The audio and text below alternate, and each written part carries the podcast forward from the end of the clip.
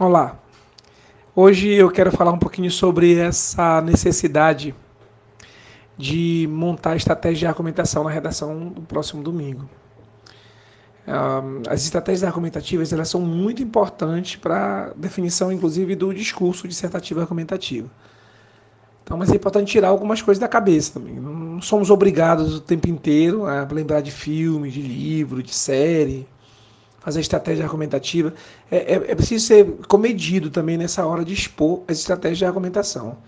O edital fala na competência 2 de estabelecer relação com outros ramos do conhecimento. Evidente que quem começa a redação já marcando o seu texto com uma referência literária, ou com uma referência histórica ou geopolítica, ou usando dado uma pesquisa, parece que larga na frente.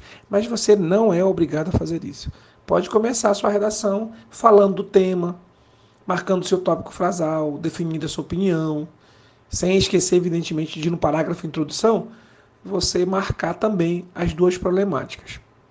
Mas se não lembrar na hora da prova, não lembrar de um livro, de um filme, de uma série, de um, de um dado, mesmo que no texto de apoio, não quiser fazer essa referência, você pode fazer a introdução sem necessitar dessa, desse intertexto, dessa ligação dessa competência 2 assim de maneira tão escrachada. Né? O fato de você ser fiel ao tema, de marcar as problemáticas, já é tudo que precisa no parágrafo introdução.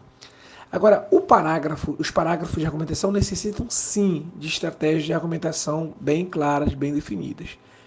Bons candidatos, bons produtores de texto, sabem que precisam estabelecer intertexto, marcar nesse argumento relações com outros ramos do conhecimento, citar um filósofo, um sociólogo que fundamente o argumento. Não adianta citar simplesmente por citar, deixar solto, porque esse é, um, esse é um problema que tem acontecido em algumas redações. Eu tenho percebido que alguns não se, não se empenham em ligar a proposta da estratégia de argumentação com o núcleo do tema, com a, com a proposta de argumentação. E aí fica solto. Não é solto só pela ausência do conector, que isso muitas vezes acontece, mas é solto porque trata-se de uma ideia no, no, no parágrafo e trata-se de outra ideia no, no, na citação. E aí essa ligação não se estabelece. E é um problema muito sério, porque aí você cria um, um, uma dificuldade na interpretação do texto, na interpretação da proposta da argumentação, e isso gera incoerência. Isso é bem sério mesmo. Então, se vai citar o, o Saramago, ou Kant, ou Bauman, ou Nietzsche, Ótimo, faça isso. Use essas citações para empoderar o seu argumento, para aprofundar, para verticalizar.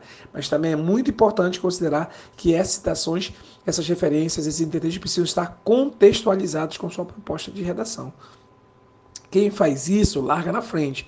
Eu acredito que sim, dois parágrafos de argumentação, com cada um uma estratégia montada, um livro, um filme, eu insisto, pode ser história em quadrinho, mas que marque o intertexto, que marque essa, esse diálogo com, com, outro, com outro ramo do conhecimento, com uma outra referência, com outro repertório, com, de uma associação com aquilo que você julga importante para fundamentar a sua proposta de argumentação. O, o simples fato de usar uma estratégia não garante pontuação, é, grande pontuação. Se não tiver no contexto, não funciona. Eu acho importante que você decore você lembre assim, assim eu, vou, eu, eu vou, vou lembrar essas, nessa, no momento que vou produzir o texto, eu tenho essas 10 referências, essas 10 citações, ótimo. Esses 10 livros, ótimo. Esses 10 filmes. Porque aí você certamente vai conseguir encaixar na sua proposta de tema, na sua proposta de argumentação, uma dessas, uma dessas análises que você escolheu, que já decorou. Isso não faz mal, faz parte sim, decorar e levar isso para a redação para produzir um texto um pouco mais verticalizado no que diz respeito à argumentação. Tenho preocupação com esse, com esse critério. Ali o meião da redação, para mim, vale 600 pontos.